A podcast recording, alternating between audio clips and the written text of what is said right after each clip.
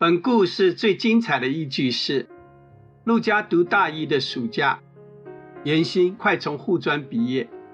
那一天，严欣和母亲来到教会，告诉景来夫妇，严欣怀孕了。这简直是晴天霹雳的消息！违规之爱，廖锦来的生命故事，李洪志采访。廖锦来从小住在台东，十几岁时到台北工作，因缘际会认识了基督教信仰。当兵之前，他决定信主，却受洗归入耶稣的名下。信主后，锦来一直有个心愿，将来要被上帝更多使用。为了回应心中的感动。工作八年之后，他毅然放下优渥的职业，并带着妻子和一双儿女陆家祖安一起去读浸信会神学院。神学院毕业后，锦来回到基隆，在教会做传道人。他对宣教很有负担，因此四年后独自出来开拓基隆丰盛浸信会。景来是个好父亲，金叶是个好妻子，他们一起服侍上帝，一双儿女也都很听话。有一天，祖安带他的同学严欣到教会来，陆家很喜欢他，便开始交往。景来觉得他们才十几岁，不适合做男女朋友，但他们仍选择暗中交往。陆家读大一的暑假，严欣快从护专毕业。那一天，严欣和母亲来到教会，告诉景来夫妇，严欣怀孕了。这简直是个晴天霹雳的消息。金叶听到后，愤而拿起垃圾桶砸他的儿子，垃圾桶都被砸坏了。金叶不能打别人的孩子，只能怪严欣。为什么勾引我的儿子？锦来也愤而捶墙，痛骂儿子：为什么做出这种事？以后我们如何牧养教会？那一夜，今夜难以入眠，想到明天教会还有晨祷，他要如何面对信徒呢？他求上帝消除他的压力，让他一夜好眠。祷告完，神让他一觉到天亮。隔天起床时，锦来问他：“这是不是一场梦？”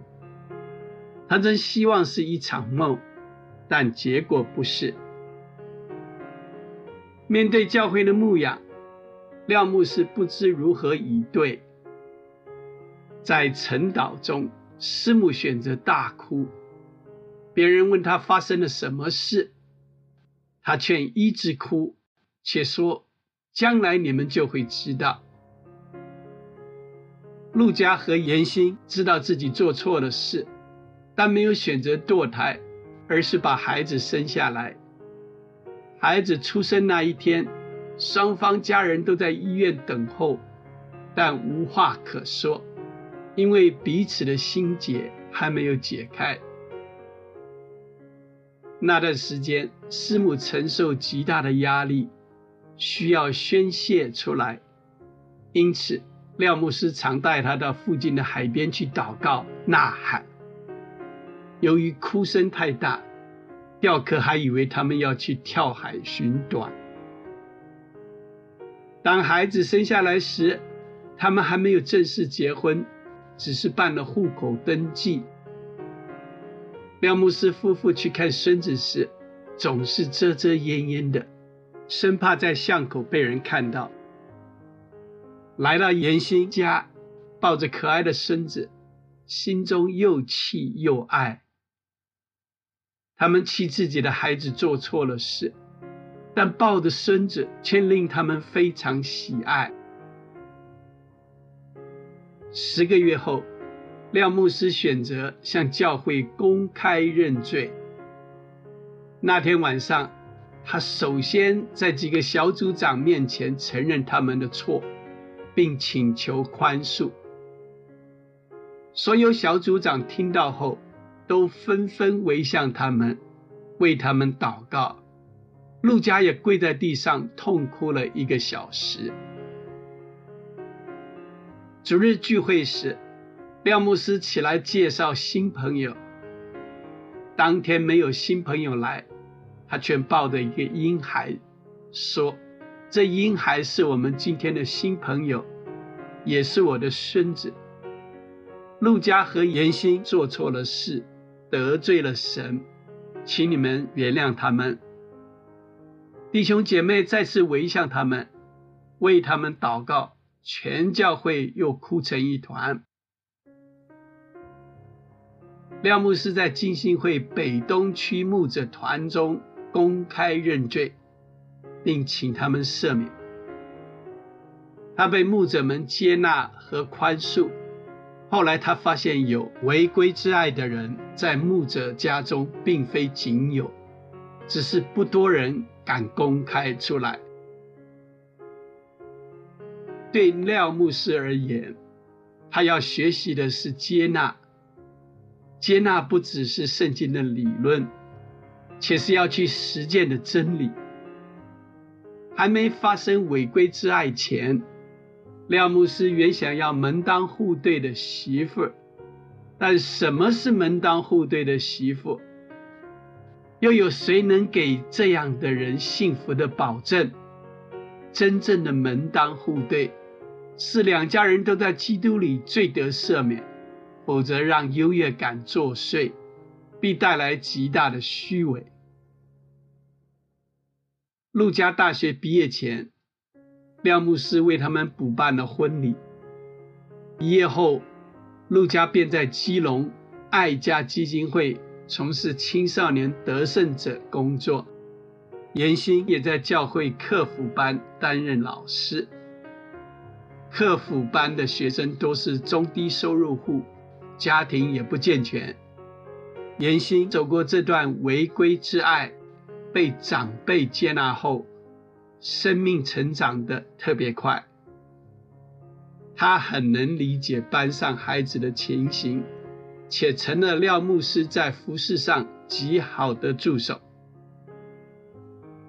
陆家在学校参与得胜者事工，看到年轻人发生违规之爱的年龄越来越低。因此，只要有机会，他都会劝他们：男女交往要透明，要听辅导的话，才能减少受试探的机会。因着有切身之痛的经验，在讲解时特别有说服力。教会是由蒙恩的罪人所组成，而非完美的人。没有一个人完美到不需要耶稣的救赎。也没有一个人残缺到耶稣无法救赎。罪人只要在基督里，才能化残缺为完美，化羞辱为荣耀。因着廖牧师愿意敞开自己，把自己的亲身经历诉说出来，因而也发生了共鸣，让有同样遭遇的人也来找他们咨商。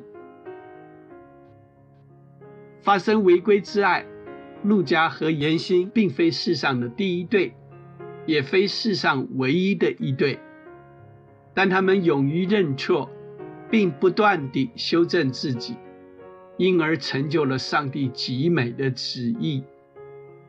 借此，他们的故事警惕了后人，也建立了榜样。认真看违规之爱。是罪而不是爱，这原不足取。但向神认罪且罪得赦免，必使他得荣耀。人若从没有经历神的宽恕，对耶稣的爱，便不会有那么深刻的体会。每个人都经历过违规的事，但唯有承认己罪，并得着他的赦免，才能脱胎换骨。成为新造的人，